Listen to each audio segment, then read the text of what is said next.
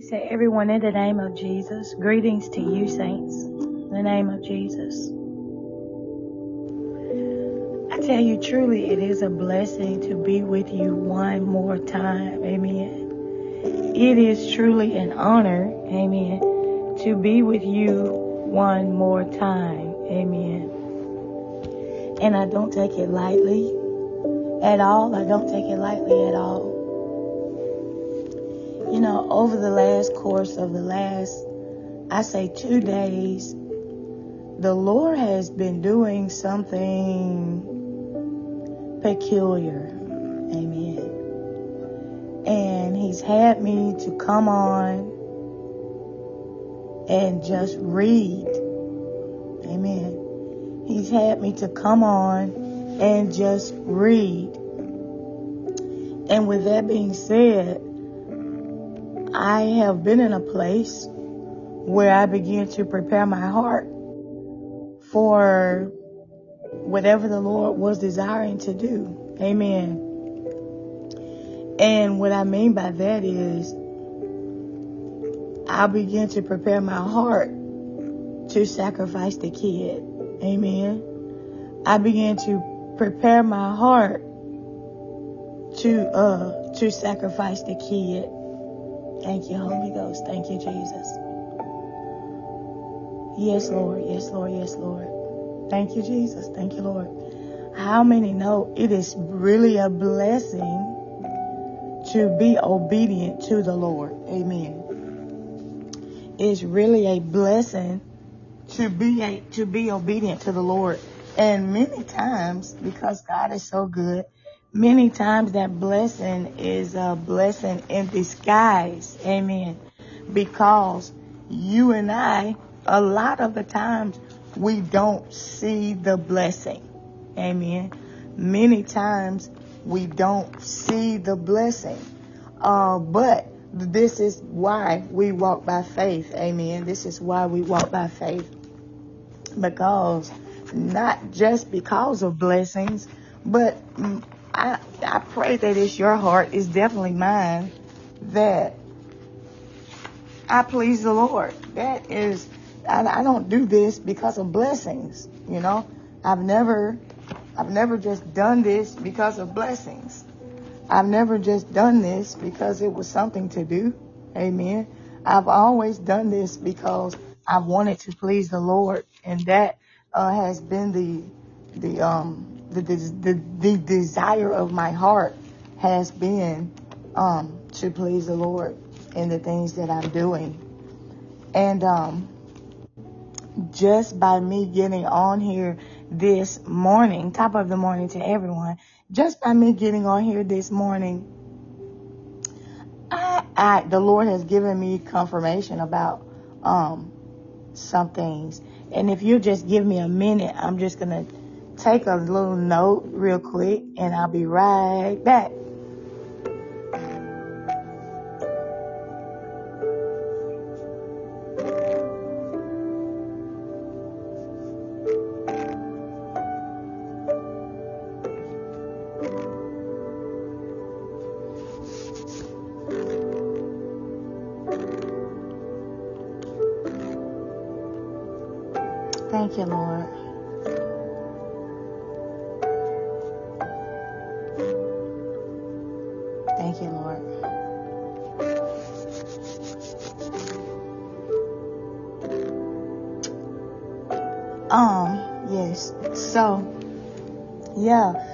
It's a blessing in being obedient. I tell you what.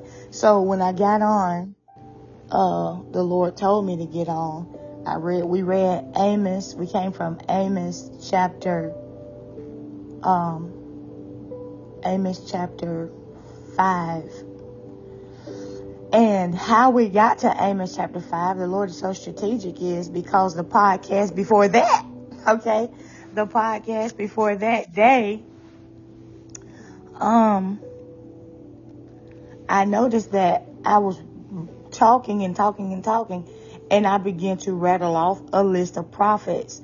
And one of the prophets was, um, I forget the, I don't really know the prophets that I named, but I know Amos came out of my mouth. I know I said Obadiah, who hid who hid prophets. But I said Amos the day before that. So three days ago, Amos rattled out. Amen. The Lord Holy Ghost said, Amos. Amen. So honestly, I never looked at, okay, Amos the prophet, but Amos prophesied. Amen. So yeah.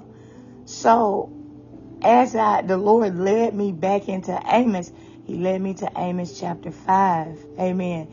And he told me to read it. So when he said read it, I read it. And when after I read it, I was like, Lord, you know, I begin to prepare myself because every word that the Lord gives me, I take it for me first. I don't just rattle it off and this is for you, you, you, you, and you. No, this is for us as a body collectively. And that is how I feel. Amen. And when the message goes forth or when the teaching goes forth, this is how I feel. Amen. It's not just for you, you, you, you. It's for us. I, and I and I and I take that to heart.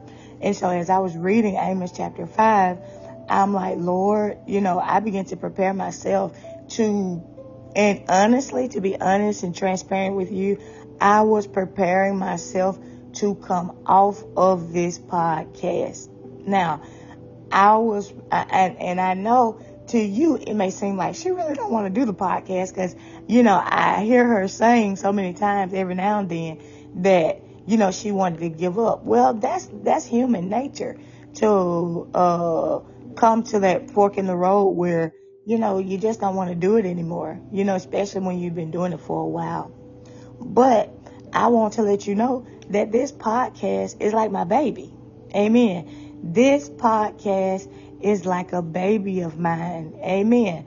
And um, I had prepared for that to be the last podcast the two days ago, Amos 5 was, I was prepared for that to be the last podcast. And I wasn't going to give in. Nope. Nope. Just if the Lord says this, this is what it is. Right?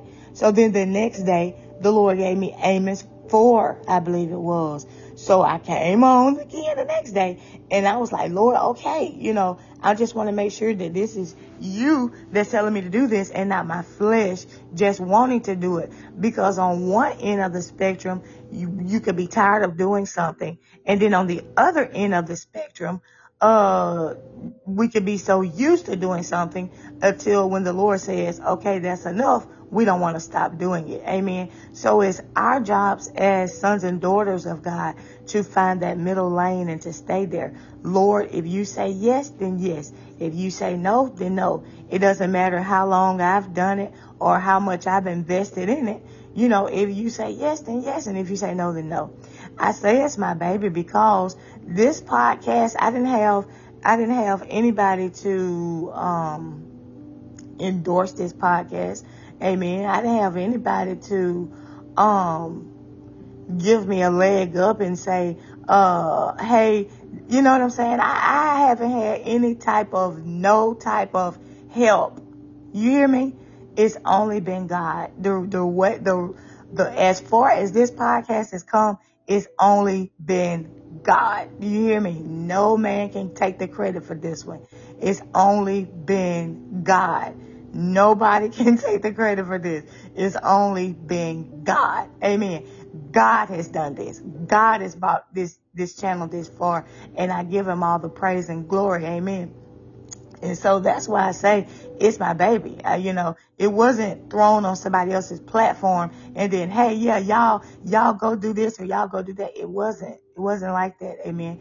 The Lord, it, the Lord is the, it's the Lord's hand. Amen. It's the Lord's marvelous hand. And so that's why I say it's my baby. Amen. And, but the Lord, as he was coming, uh, two days ago and a day ago, I began to I began to uh, make it up in my mind that you know I don't care if it is if it's my baby or not. You know that I'm about to, you know, I'm about to kill it. Amen. I had made it up in my mind. God bless you, Abigail. I made it up in my mind. Uh, yeah, this is if the Lord, if this is the Lord's doing, yeah. If this is what He's saying right now, yeah, it's gone. No second thoughts. Amen. No second thoughts. And like I said, it's just a blessing to be obedient. There are many times, I don't know if you know, but there are many times that the, that the Lord will try us, saints. Many times the Lord will try us. And in that trying is not just to play with us and toy with us, amen, but it's to see where's your heart posture? Where's your heart posture? Because before I send the blessing, I want to know where your heart posture is. Before I open up the windows of heaven and pour you out a blessing, I want to know where your heart posture is. Amen. And many people say that's connected to the tithes and offerings. All right. Amen. But the blessings that I want from the Lord is not just something I can see. Amen. It's not just a car or a house. The blessings I desire from the Lord is something that's going to be able to go with me eternally as well. Amen. And a lot of times people not looking for eternal blessings. They're looking for right now, right now, right now blessing. That's what people are looking for. Amen. But the Lord gave me, uh, oh yeah. And so in the, this morning when I got up, cause even this, oh, oh yeah, let me tell you on, um, yesterday morning, like two days ago, I had prepared for that to be my last podcast because of the way the word came. I had prepared for that to be my last podcast until the Lord said otherwise. And I was there, and every now and then, my son or one of my daughters would get up around podcasting time, but not not not much, but every now and then. Well, yesterday I was there and I I was uh, contemplating you know, and talking to the Lord, like, Lord, you know, what do you want me to do? Do you not want me to do it? Do you want me to do it? And the Lord sent my son into the room and he got up, he came in and uh, I said, Hey, I said, Hey, John. He said, Good morning. He said, uh, Mama, um, why you not doing your podcast? And I said, um, well, the Lord is doing, um, I believe the Lord is is uh doing something else. Yeah. And uh, I'm just, you know, in here just seeking the face of the Lord. That's all. okay, well, I just know that usually around this time, you know, you be you you be doing the podcast, Mama. And that was the Lord speaking to me through him. Do it. Do it. Amen. Do it. So when I got on, uh, if you stay to the end, I'll, let, I'll allow you to speak, okay? I won't be long. I don't believe. But God bless you for coming into the live. Amen, Eric. Love you so much. So I got on and did what the Lord told me to do again, right? And so, um, after doing what the Lord told me to do again, I, I thought, okay, this is it. This is it, right? This is it. And then when I got up this morning, around the usual time, the Lord began to give me things to put on and to say in the podcast. And I was just like, Lord, I think you did a Genesis chapter 22 on me. All right. So we're going to walk on water. Hallelujah. I believe and I know that the Lord did a Genesis chapter 22 on me. I am just so glad that I passed the test. Listen to me.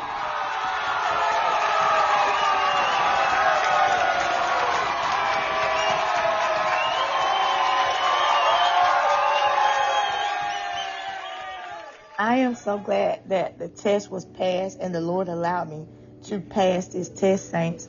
Um, am I saying that the word of the Lord that came forth uh, a day ago and two days ago uh, is not relevant? That is not what I'm saying. As a matter of fact, I'm taking that word more to heart now today than I did when the Lord prompted me to do it. Amen. I'm taking that word um, to heart today. Yes, Lord. I'm taking that word to heart today because um it is it is that it is it is God's doing. Amen. It's God's doing. Um yeah, it's God's doing. And uh the Lord meant exactly what he said.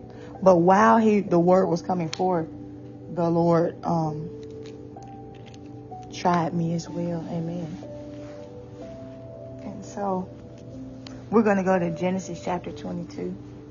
And uh, I'm excited about what God is doing, saints. I've been working a lot here lately, too. And um, I told the Lord, you know, when he was telling me to do this, I told the Lord, by no means am I going to let work get in the way of what you and I have going on with the saint, with the saints, my brothers and sisters. There is no way I'm going to let that happen. And although I've been working a lot, that has had, excuse me, although I've been working a lot, that has had nothing to do with what is going on now. It has nothing to do with, it has nothing to do with the, um, the word of the Lord on yesterday and the word of the Lord on the day before that. Amen. And, um, I count it an honor and a blessing to still have health and strength to be able to get up and work. Amen. Because there are many people, they're not able to get up and work.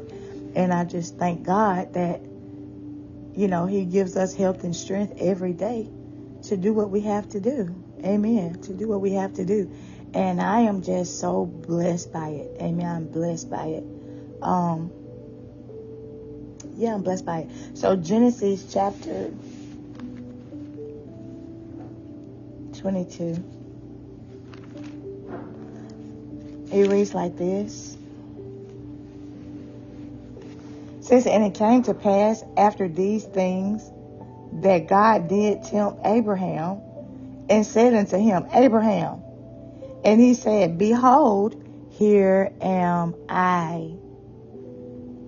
And he said, Take now thy son, thine only son, Isaac. Now, can I tell you right now, this is my only son, my only child, but eh, spiritually. And that's that's not to say uh, that I don't have other things going on right now, but it is to say that this is one of the things that the Lord has caused me to rear up and from making nothing out of something. Amen. Making nothing out of something.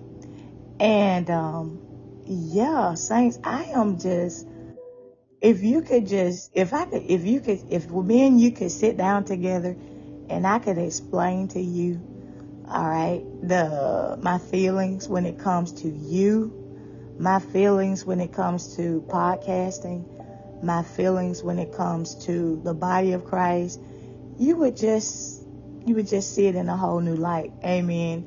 Because my heart is there. My heart is here. Amen. My heart is here. And um yeah. So in all our ways we acknowledge God and he directs our path. Is that right? In all our ways we acknowledge God and it is he that directs our path.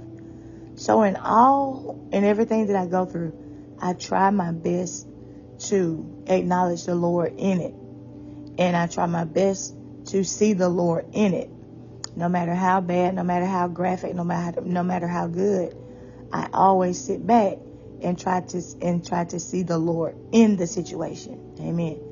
In the situation. And this is what the Lord gave me on today upon waking up, the Lord gave me Genesis 22 on today. And I am just, I am, I might not sound excited, but I am overjoyed on the inside. Uh, going through things like this, um, it's emotional. It is emotional. I know that in this day and time, men mainly will use the word emotional as a some men use the word emotional as an attack uh, to women or, or to feminine women. Amen.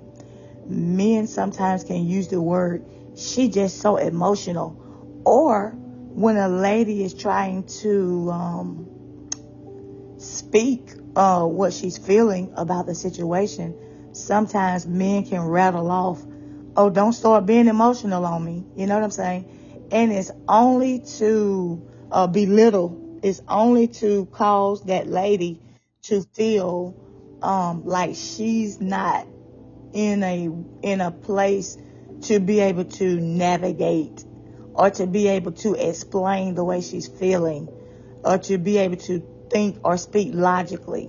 It's an attack when a person says, "Oh, uh, he, uh, all right, sound like you about to be emotional," it's if a if a man if it's coming from a man, uh, most often time it, it, does come from a man that is not um, he's not all the way upright in himself. So without him being upright in himself, he doesn't really allow a woman or a lady to be a lady. Amen. And with that being said, sometimes, I don't know why we're going here, but sometimes it can, it can encourage a lady not to be feminine. You see what I'm saying? So all of it deals back to manipulation. It can encourage a woman not to be feminine.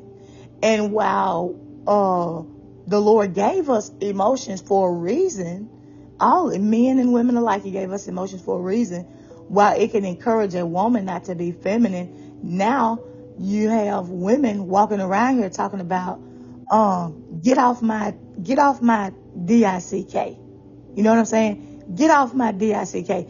You have women, you have women walking around saying to other men and other women, get off of my D-I-C-K. Why in the world would you be talking like this? Why? Because many times we don't understand. We feel like we're being manipulative and we feel like we're being underhanded and we, we feel like we're manipulating the situation and manipulating uh, a person. But what we don't understand is when we try to do to do or be anything else other than ourselves, we don't just man- manipulate the next person. We don't just manipulate the next man. We don't just manipulate, God bless you, Brother David. We don't just manipulate the next woman. We manipulate the next generation of women. We manipulate the next generation of men. Amen. oh my goodness. God bless you, man of God. Oh wow. That is beautiful. That is beautiful. That is beautiful. Love you so much, man. But we manipulate the next generation because this one woman can make it up in her mind, you will never call me emotional again. And instead of showing tears in a, in a hurtful situation, now she's saying, yes, sir. Now she's saying other things that kind of emasculate men now. Now, you know, they have songs out talking about, uh, why he's so feminine and why she's so masculine. Well, this is the way manipulation has made it. This is the way the enemy has used those to make it this way. And now this is what we're looking at, where where she, where mo- a lot of man, manly men would say, "I would love it if you just cried on my shoulder instead of talking all masculine." Well, where did that come from? It comes from manipulation, and manipulation comes from the seed of the serpent. So while people feel like they be running game and playing manipulation games and stuff, they don't understand who, who does it hurt in the long run? It hurts you. It hurts yourself. All of these things, and we begin to talk about bi- being bipolar and schizophrenic. And thank you for sharing this show, Brother David. We begin to talk about being bipolar and schizophrenic. And many times these terms, they come from uh, this, and I know it's nothing but the hand of the Lord but I was at work and this lady began to talk about how, she, and this was yesterday, she began to talk about how she's, uh, she's bipolar and, uh, she's a kind of a ghetto woman, you know, and she began to talk about how she's bipolar. And I, you know, I began to listen and this is going to bring me to my next point. Thank you, Holy Ghost. Um, um, this is going to bring me to my next point. She began to talk about how she's bipolar and how she takes medicine. And so I begin to listen. I began to listen intently, right? And so this is this was my chance, okay? Because I, you know what we talked, what the Lord had us talking about like three or four days ago, and this was my chance to understand this uh, more closely. It was my chance instead of reading about it. It was my chance to experience head on what this looks like. What, what does it look like? And as I began to, as she began to rattle off about how she's bipolar, I chimed in and said, uh, you, you take medicine for being bipolar? She said, yeah, I take medicine for being bipolar. And I say, uh, really? She said, girl, let me tell you, over half of the people in here take medicine for being bipolar. And she began to rattle off names, rattle off names of all the people that were bipolar. And she said that the job had a meeting, right? Before I came, the job had a meeting with all the bipolar people. And, uh, in the meeting, she was telling me about the meeting about all the bipolar people, right? And so I'm listening and I'm like, this is unreal. It's unreal that this many people is walking around on bipolar medicine, medications. These were ma- uh, majority uh, people of color, and there was some Caucasian. And so uh, she she told I said, really? Well, well, what makes a person bipolar? Tell me about it. So she began to tell me uh, that she went to. She said, as a matter of fact, I went to uh, my meeting with uh, I guess a psych- my psychi- her psychiatrist uh, the day before, and she said I went to the meeting. She said that lady was sitting in there. She was writing stuff down that I was saying, and it was making me so mad. And the lady asked me, she asked me, uh, have you ever had the urge to harm another individual? And the, the lady was telling me, she said, and I told her, yeah, I had a, I had the urge, I've had the urge to harm another individual. So then she said, then the lady would ask me the same question, but she would rephrase the question. Uh, have you, um, ever had the urge to, to, um, strike another individual? And she said, because she was doing this, it was making me mad that she kept rephrasing the question. Like, yeah, she said, so she was getting upset saying, yeah, I, yeah, yes, yes, you know, and she said that she had been getting a check ever since she was young. Now I already know what that means. That kind of sort of means mom needed extra finances and many people have done this. Mom needed extra finances, so mom went and put the child on a crazy check. That's what they call it. Uh, they could probably call it something else. But mom went and put the kids on a check to get a check each month. I've never done that to my kids. Glory be to God, the Lord. I've never, it's never gotten to, I've never done that because I believe when a person begins to confess something, of course, of course, amen. And don't put no money on it. Don't put money on it. This ain't that why people tell tell us to give tithes and offering. You put money on, it's gonna happen. Well, when you put money on confessing to be crazy, what's what's going to happen? That's just something. That's a whole nother podcast. But as she began to tell me that, the Holy Ghost began to add these things up. Okay, so now that she's grown now, now and and 41, I think, now it's come to she's learned that this is extra income. Now when she goes in to see this counselor, whoever it is, now you have to act the part in order to continue getting the finances. But now there's medication involved. She didn't say whether or not they make them take the medication and prove that they're taking it. But it's just my thing. Like if somebody's going to give me a bottle of pills and they're paying me to take it, it's almost like you're paying me for my life. That's something that is deep, saints. And many people are on uh, and claiming to be bipolar. And if I'm not mistaken, these people are getting paid. Well, she's getting paid. And so it really, it, as I was acting like it wasn't bothering me, it really was bothering me on the inside. The questions that this lady was asking. And the, the, the, the woman that I was talking to, that was talking to us, she was telling us the questions the psychiatrist was asking. Have you ever been in a car and, and just felt like blowing your horn at somebody else from, from like road rage? Have you ever just felt like just laying on the horn and just blowing your horn as hard as you can? Another question. Have you ever felt like yelling to the top of your lungs? Have you ever felt like yelling to the top of your lungs? Another question. Have you ever felt like shooting somebody?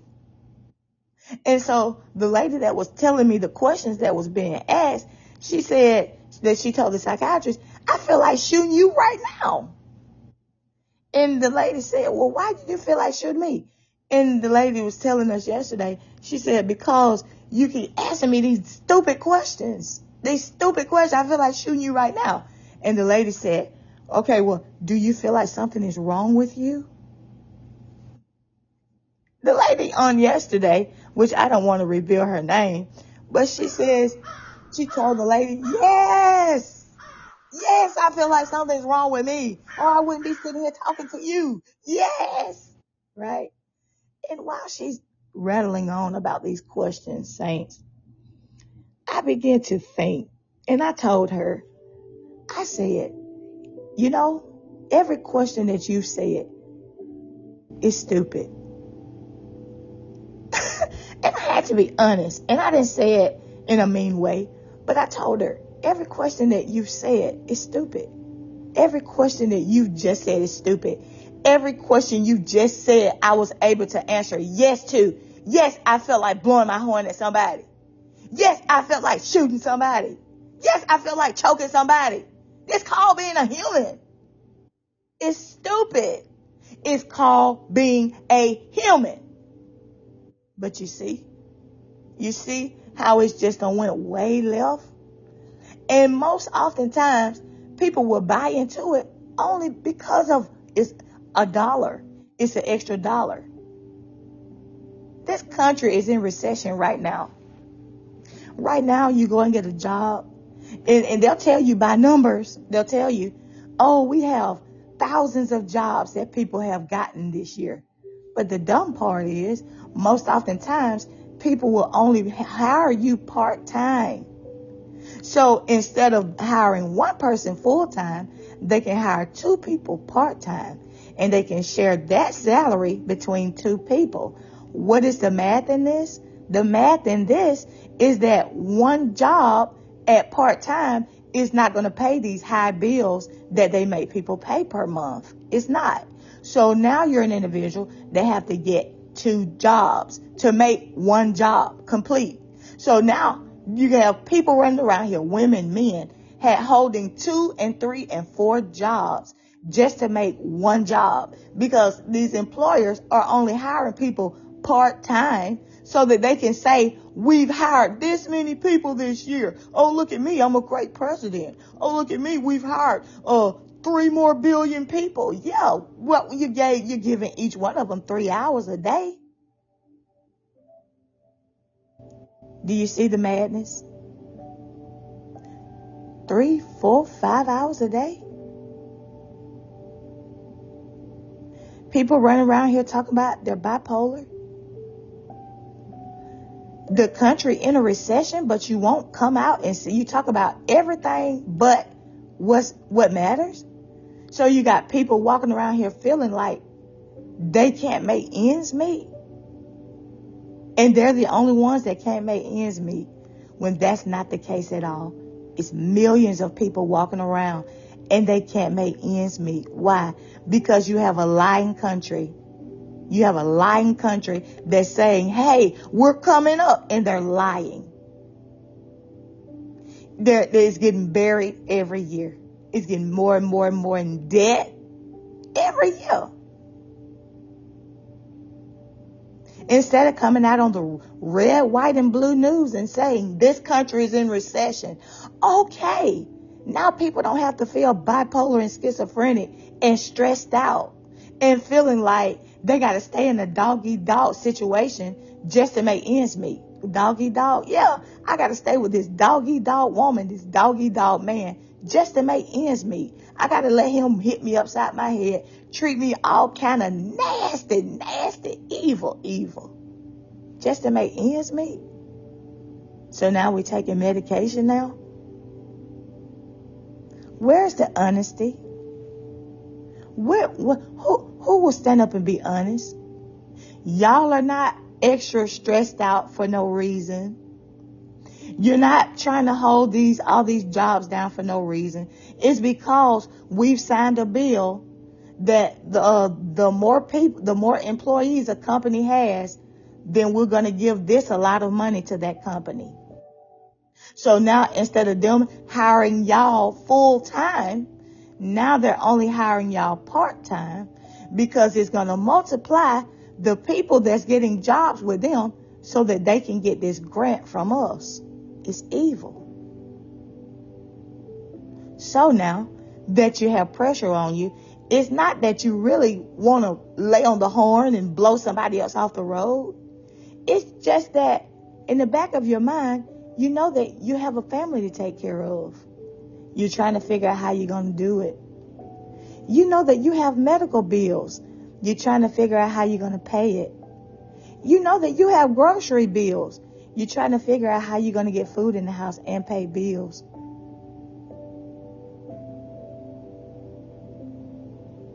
It's not that you want to take your gun out and shoot somebody else. It's just that it's the pressures and woes of life. It causes people to be on edge.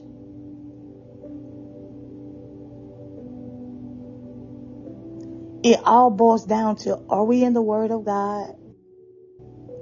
Because being in the Word of God causes us not to look at what the world is doing and be it. That's another thing. The Lord began to show me that He has never caused us to go into the world and be a part of the world, but He's caused us to be a beacon light. He's caused us to be a city set on the hill that can't be hid. This light in your room, the light in my room, is in the ceiling or is on a lampstand or is on the candlestick or is in the candle holder. The light is not being everything else. The person, the people in the room is being. The light is being a light. That is what the light does. Many times people refrain from being the light because the light is hot and the light is heated. And the light is usually ostracized. The light is usually standing alone. It's single in its singleness. Why? Well, because the light has to do a light's job. The light's job is to light up the room. It's not to go hang with Betty May and Susie or Michael and John. It's to be the light in the room. And many times people can't handle being the light in the room. Why? Because it's uncomfortable. Did you not know that being a child of God, we have to be peculiar? Oh, that's a peculiar nation. Why are they peculiar? Because they act like us, because they dress like us, because they look like us. That's not being peculiar. Because they talk like us, because they have mannerisms like us. That's not being peculiar. But you know what? A lot of people are uncomfortable with sticking out like a sore thumb. That's what it is.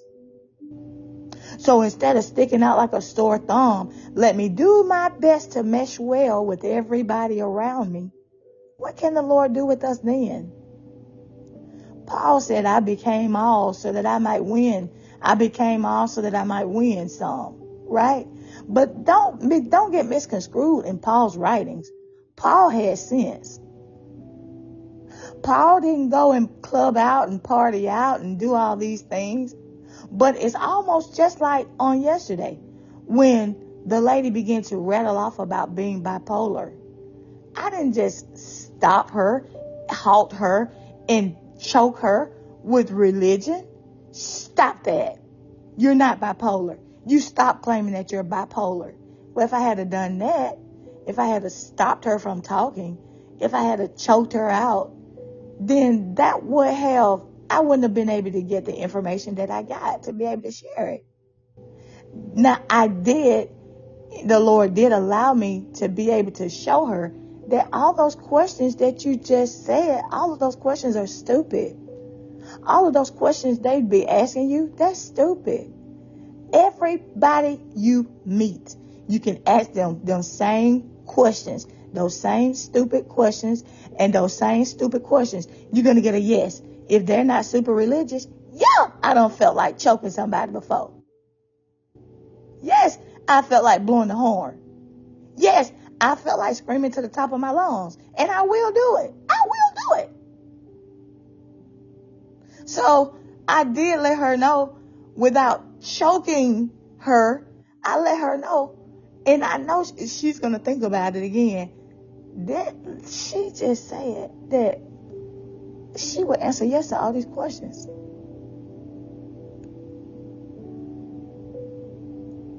To stop and realize. To stop and realize that people, they tell us, hey, stay six feet apart from each other. Stay six feet apart from each other. And I heard this from a blogger. Stay six feet apart from each other in the airport. But then when you get on the airplane, everybody's sitting all close together. So does that mean the virus is just in the airport and it's not on the airplane? Or does that mean the virus can't get on the airplane? It's just in the airport. So while we're in the airport, we stay six feet apart. But when we get on the airplane, it's okay for us to sit elbow to elbow in this confined space. So is there certain places where COVID don't go? Or is it just me acting silly? Is it just us being bipolar or schizophrenic? What is it? What is it? What is it for us to get a straw because we don't want to drink after people in the glass in the restaurant, but then we use their forks and spoons? people before us used the forks and spoons too. Give me a straw, give me a straw. I don't want to drink out of this cup somebody else did, but somebody else used the fork and spoon too. So many times it's us when we when it all boils down, if we go and get bipolar medicine, and I'm not saying by any means if a person feel like something's wrong with them, they shouldn't go get checked. That's not what I'm saying. Yes, Brother David. We wear masks. Okay, but when it's time to start eating, take the mask off. Like, was COVID, was the, was the virus standing back there in the doorway? Was it standing back there in the entrance? And now that we're in the safe part of the restaurant, there is no, there is no virus anymore. We can take the mask off and eat. But wait, wait, as soon as we get done eating, Put it back on. Put, put, put, put it back on. What is that? We either believe God or we don't. We either have faith in the Lord or we don't. Yes, sir. In America, there's medicine for everything. Everything. Most oftentimes, this is the sad part, Brother David. Most oftentimes, the food is what causes these, these illnesses. This is why they call it the Food and Drug Administration. For the food and drug. Okay, because it's the food most oftentimes that cause these illnesses. And then they go give you drugs for the illnesses. And this is this is what we're this is where we are. Why are we talking like this? I'm letting the Lord have his way, number one. Number two, because we're coming into a time now, we're gonna have to trust God with everything. You hear me? If the Lord said do it, do it. Telling you, it's a blessing in it. I was so at the point of killing the channel. Even though I was thinking in my mind, Lord, this just don't add up to just for me to just end it or kill it or it just don't add up. But although the math was not mathing, still, the way the word of the Lord was coming two days ago, Amos chapter 5, I was like, Lord, whatever your will is, your will be done. And this morning, the Lord gave me Genesis 22 when he told Abraham, I want you to sacrifice, I want you to kill your son. I want you to do it. And Abraham was just about to do it.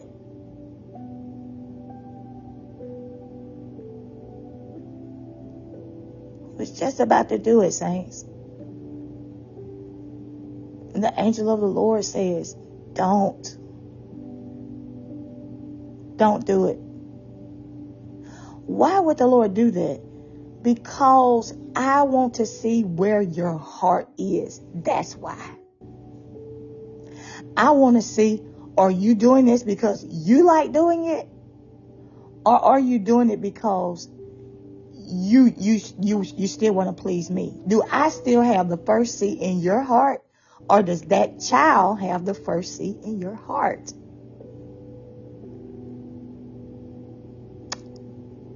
The answer is the Lord has the first seat in my heart.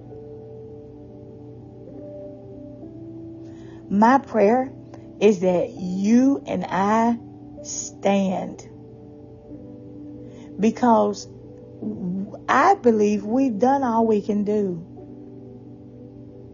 So now is the part where we stand and don't fall off. You know, when the Lord send us into places, He desires for us to don't forget where we done came from. Don't forget why don't forget why you're here. Don't forget why you've come. Don't forget. Don't forget. Because just as quick as I raise you up, I can sit you down. Just as quick as I raise you up, I can sit you. I can set you right back down. This is the year of the crown, saints. It is a year of the crown. Not just a physical crown of the raising up of some and the, and the sitting down of others, but the, the natural crown is as well the crown of our heads, the mind. The enemy is going to try all he can to come against our minds and the way we think. But if we continue to let this mind be in us, which is also in Christ, he cannot get the job done. He can't. He cannot get the job done. Let this mind be in you, which was also in Christ. Can I tell you, there is a way that seem right, but the end thereof is the ways of death. But saints, when Jesus said, I am the way, a few a uh, few months ago or a month ago or so, I began to look at this a whole nother way. Jesus said, I am the way. So you know how like we travel on the road and we travel here and we travel there. When Jesus said, I'm the way, he is, it's, it's a, it's a road not traveled by those that are unclean. Because when Jesus said he's the way, it's a strategic way. And it's those kairos moments. And, and, and it, it's, it's these type of things that we find while we're in the way and while we're on the way. Um, where you? I'm on my way to being what God told me to be. Well, then you must be in the Word. Because this is the way that Jesus was talking about when he said, I am the way.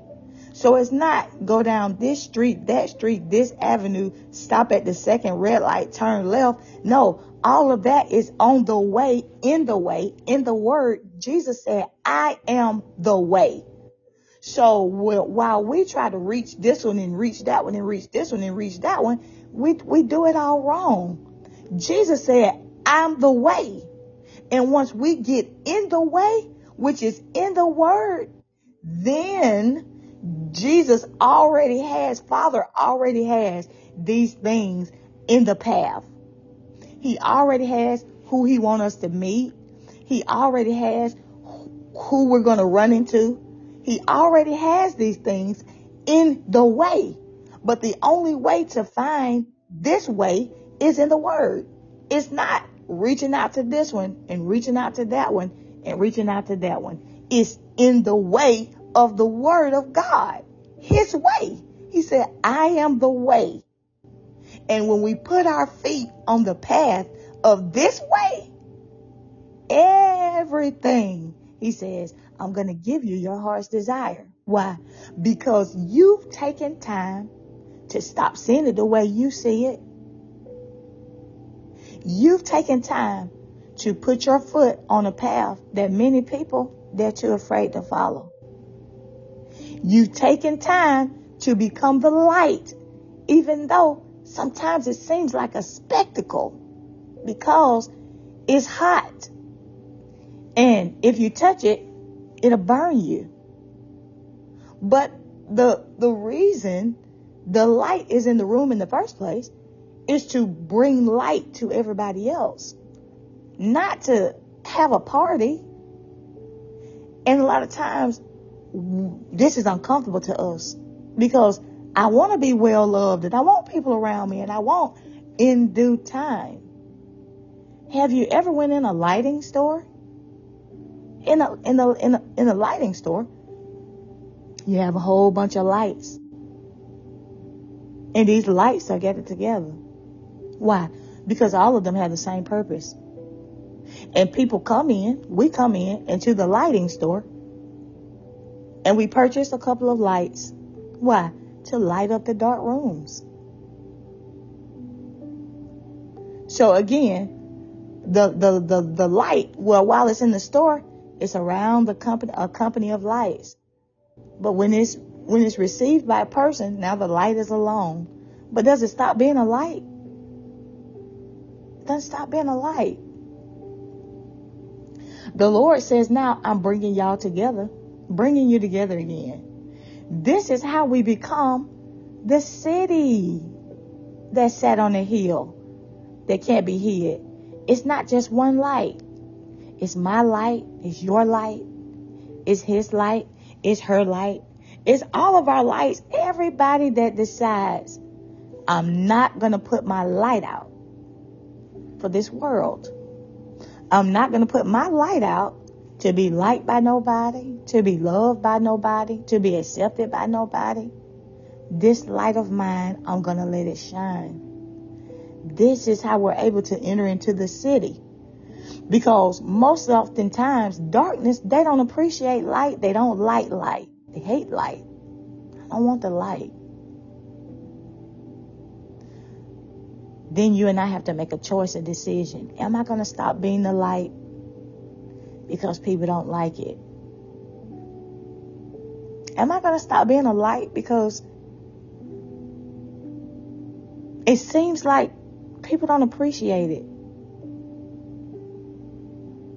One thing I've never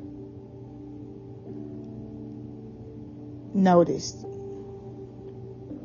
is people praising the light in the room. And I've never noticed people clapping for the light in the room. Now, granted, when there's been a blackout, when it's been dark for a long time, and then the light comes on, people people praise the light then. But most oftentimes when the light is shining, the light the light doesn't. It's just a light. It's just a light. Do you believe that this is where meekness comes from? How do you see it? Do you believe humbleness comes from the the life of the light? The life of being a light.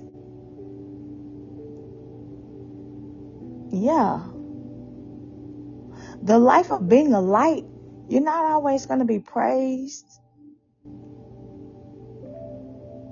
You're not always going to. Now, I tell you what, when the light is going dim, it's noticed. It's noticed when the light is going dim. I tell you what, it's about time to get a new light bulb, ain't it? But when the light is shining bright, nobody says anything about the light. But when you have a company of lights that have made it up in their minds, I'm not going to dim my shine for nobody. When I see one person falling off, I'll pray for them. I'll encourage them, but by no means am I going to fall off because they fell off. When you have a company of people believing in the light of the Lord and believing and knowing that they are the children of the light, the children of the day, this is when the city sat on the hill. I don't care how much they ignore your little light. When you get in the company of the lights, it's noticeable, saints. This is what the enemy is trying to keep from us. He's trying to keep us from connecting and being that city, the beacon light. It's like the light out there. Um, what do they call it? The um, brother David. What do they call that light? It's out there by the waters, and many times they shine the light so that the people out there at sea can the people out there at sea can know how to get back. Is that why they shine that light? Do you know what that light is called? The lighthouse. Thank you. The lighthouse, saints. The lighthouse. Are you a lighthouse?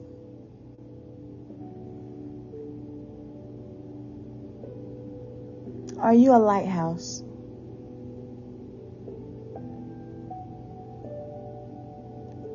You look at the lighthouse. It's no, it's not always a whole lot of people around the lighthouse. Even in the darkness, the lighthouse does what the lighthouse do. Question. What if the lighthouse started to get lonely and get tired of being the light and start being darkness.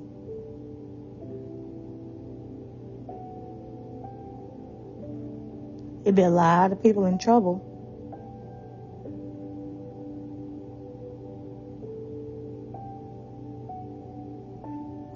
As we look at the church today, saints, there are many that are doing some awful things inside of what is called the church. it's you and my best bet to denounce these these because when the Lord looks down and sees that none of us are making a stand, that's a that's a problem. He put us here to be the standard. When the enemy comes in like a flood, it's the Spirit of the Lord that lifts up a standard against him. Many of us, we receive backlash from lifting up a standard against the spirit that was in Carlton Pearson. Oh, we received backlash for being the Lord's standard bearers. But see, when he passed away, that spirit, do you know how many people was open and wanted that spirit to come into them? Now these people are ruthless. The spirit is ruthless and it's up to us to lift up the standard. If we say we have the spirit of the Lord living in us, now is the time to lift up the standard. Now is the time, says the Lord lift up the standard. But it's going to ruin my connection right here and it's going to ruin my connection right there. It's all, we're already every day we're making our choice of what we're going to be, who we're going to be, what we're going to do. We're making our choices right now by what we're doing.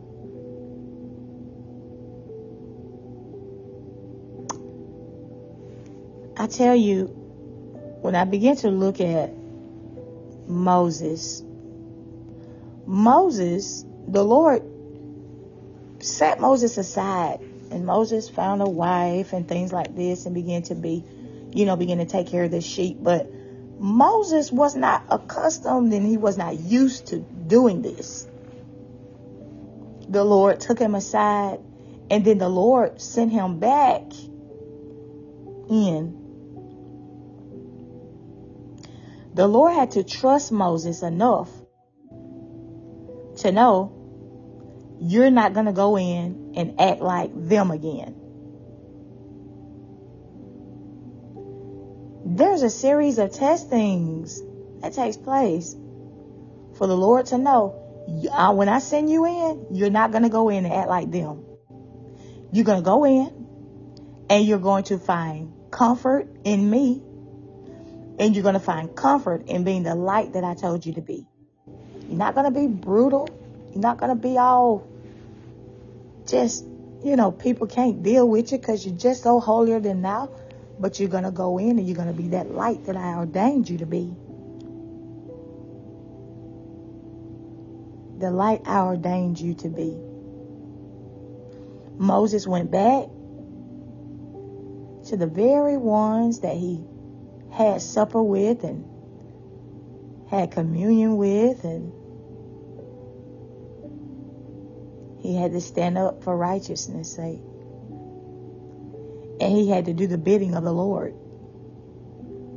He didn't go back in there and try to catch up on old times and come on, let's have a drink. No, he went on God's business. And some of you, you're about to go. It's your time now. It's your time now.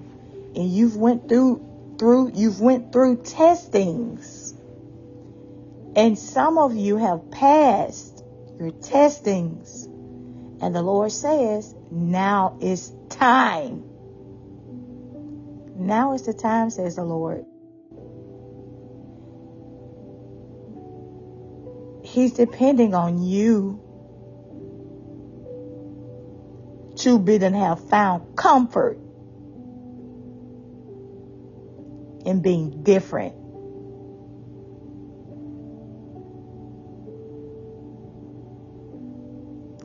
To have found comfort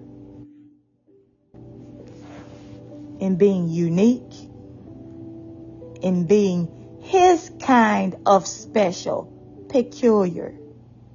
Being the light, being the city set on the hill.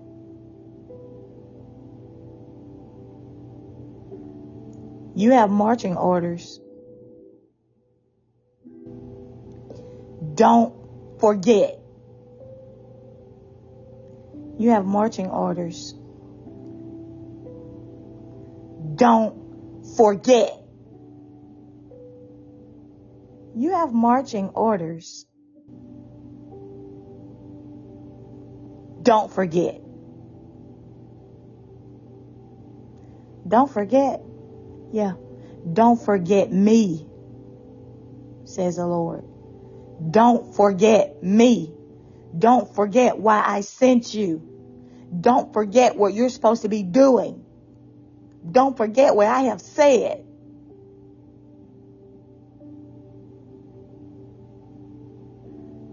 Don't forget.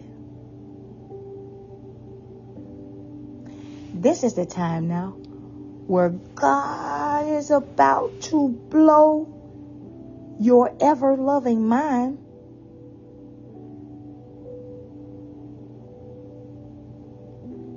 Yesterday, the day before yesterday, those words that the Lord spoke, I don't take it lightly at all because it rained on the just as well as the unjust.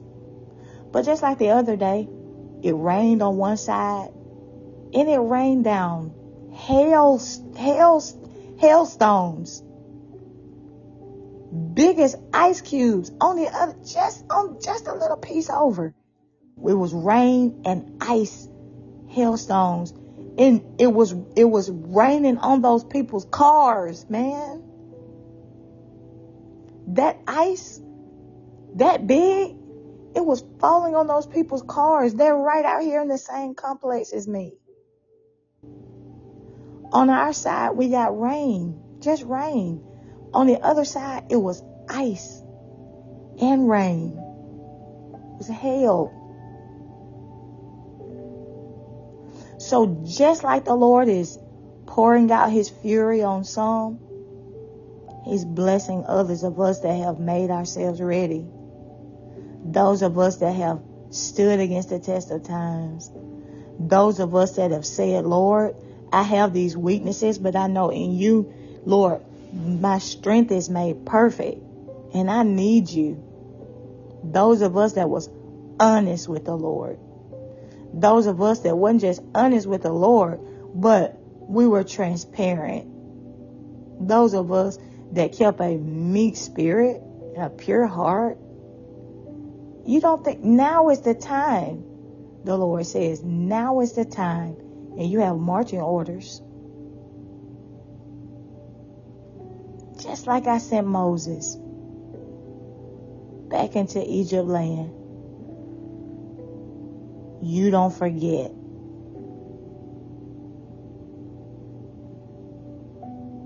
Don't forget. Don't forget the mandate. Don't forget the assignment. Don't forget to take me with you. we've seen many that forgot to take him with them. It didn't end well. It didn't end well, saints. Congratulations to those of you that this word fits. There are those of you that have said, Lord, I don't care if nobody else goes. I don't care if nobody else don't say it. I'm going to do it. I'm going to do it. I'm going to do it. While I'm talking to you, saints, I am in such a place of awe.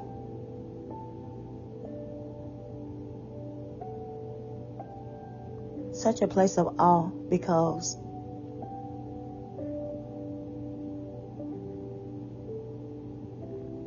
this season that the Lord is bringing us into.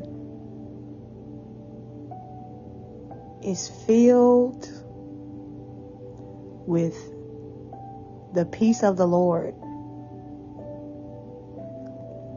And I'm telling you that in this time, when we have no idea who to vote for, in this time, when we have, we don't know what's going on, in this time, wars and rumors of wars, in this time, in order for us to find peace that surpasses all understanding, we're only going to find it inside of the way. Jesus said, I'm in the Father, the Father and me, me and you, we're one. We're only going to find this type of peace inside of the way.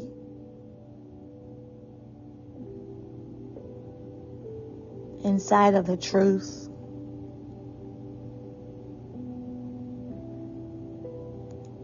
Inside of life everlasting. You know, in, in the ark Noah built, there was many, many, many, many, many, many, many, many, many different beasts inside of the ark.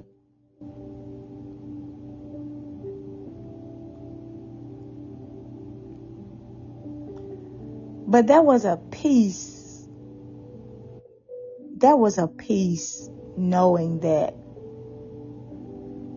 there was safety inside as well. Safety. Safety from everything that was going on. Safety from the way the government said stuff had to be. Safety from the way the neighbors said it had to be. Safety from illnesses and diseases. Safety from demonic principalities and powers. Safety from the way they try to make things appear. You know, I believe it's in New York. And I believe I saw this was supposed to have been in New York, but it's like they had a billboard. And if it's not New York, forgive me, but it's, it's a while ago I saw it. They had a billboard. And on the billboard, they made the billboard look so real until it until they were showing people who were walking down the street and the billboard would flash on.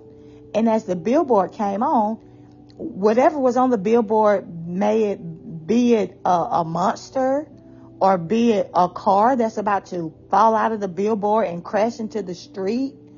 I mean, why would somebody make such a thing? But anyway, they made this and they would turn the billboard on while the people were walking down the street and the people would be so afraid because they look up and they just all they saw what it looked so real until it looked like something was coming out of whatever this billboard was and was coming at them. And they were like, ah! they were screaming, they would they would run and the people filming this, they, they thought it was funny, but they made something so realistic as this. Do you know in this time that you do you know they're not just doing that for nothing? They ain't just doing it for nothing. They have a plan. They've already had a plan in place for years. What they're going to do with this. It appears to be this and it appears to be that. So The uh, the Lord says, um, man's heart will fail from the things that are coming upon the earth. Do you know that something that wasn't even real was causing these people's hearts to to to to to to go up a couple of notches, to beat harder. You know what I'm saying? They're running and they're screaming.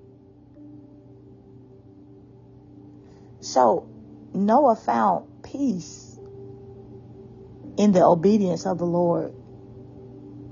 Noah hung in there strong. Noah was by himself.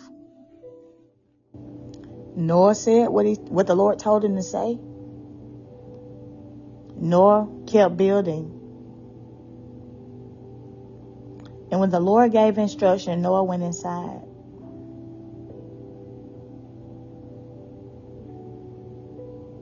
And on the inside, although all those beasts was in there, Noah and his family found safety in the way.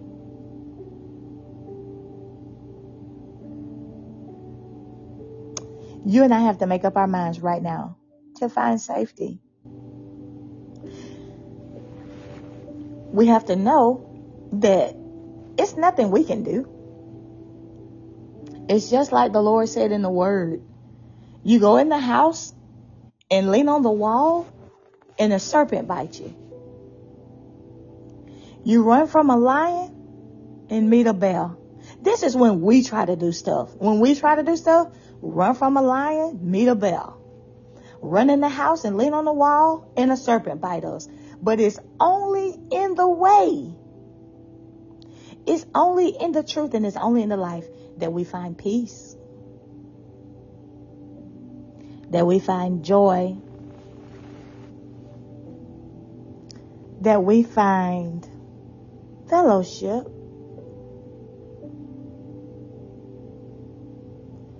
Because the bride of Christ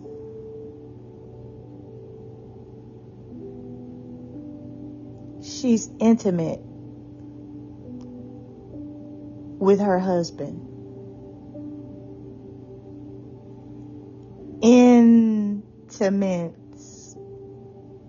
with her husband inside of safety. He as our shield and buckler. Inside is safety. Have you found safety on today? God is good, saints. He's worthy to be praised. In this time of proceeding forward, we do it in light. And what I mean by this is we do it in caution. Most oftentimes, a caution sign is yellow. Most oftentimes the lights are yellow. We we proceed forward. We don't just run forward and like a silly woman, the five foolish virgins and everybody got vessels, but the oil? The oil causes us to settle down in God. The oil causes us to have such a confidence in the Lord until it's not spoken, it's seen. That's when you have a confidence in the Lord. It's not even spoken. It's seen. Stand still and see the salvation of the Lord. those who have taken the Lord's yoke upon them and begin to learn of him, he said he was meek. There is no way to be in the way and not grab and gain these characteristics. How do you see it?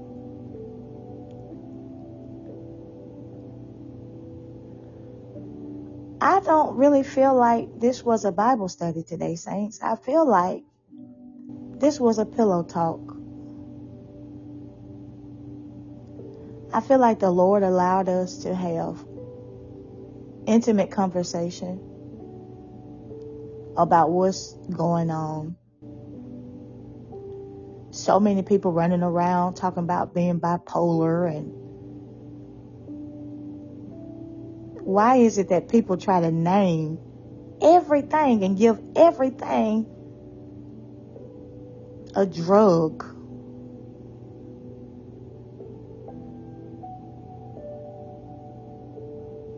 Everything.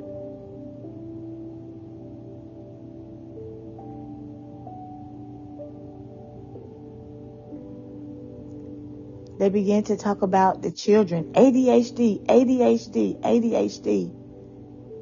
You know what cures ADHD? Thank you, Holy Ghost. What cures ADHD is letting and allowing natural children to go out and play in the natural sunlight and run and jump and climb monkey bars and swing and play hide and go seek. All of that is called pent up aggression. Let me out so I can run and play. That's what kids do. But you know why they want to call everything ADHD? It's what the Holy Ghost just gave me. Because they knew that there was an age coming where we need to get these kids, instead of them wanting to run all around, we need to get them prepared to sit in front of the computer and to sit in front of the TV with a remote control in their hand with a game system. Okay. And we need to get them where they can sit still enough so we can program them. Let me tell you something my son told me last night. My son came in the room. He said, Mama, this new Spider-Man game, they, they, they, they tried to make me help this gay man get ready for his date in order for me to get some free coins to continue playing the game. I said, what? A Spider-Man game. They want you to help a gay man get ready for his date in order for you to get free coins to continue playing the Spider-Man game? So do you see why all the kids have ADHD today? ADHD, ADHD, ADHD, ADHD.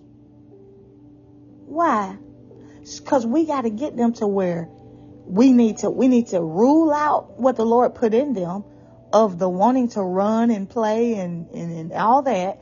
We need to we need to kill that by drugs so they can be still enough to sit in front of the screen and play video games and watch movies so we can program them. Because guess what? you're going to need something for them to do while you go out and bust your behind trying to find a job that is going to hire you full time. And most of these jobs are not doing that. They're doing part time because they're getting paid. So now, because we got the parents having to hold two and three jobs, we can babysit the kids. They're ADHD, so give them medication. Now that we're babysitting the kids, put them in front of the screen and we'll take care of the rest, mama. Don't worry. We'll take care of the rest, daddy. Don't worry. How do you see it?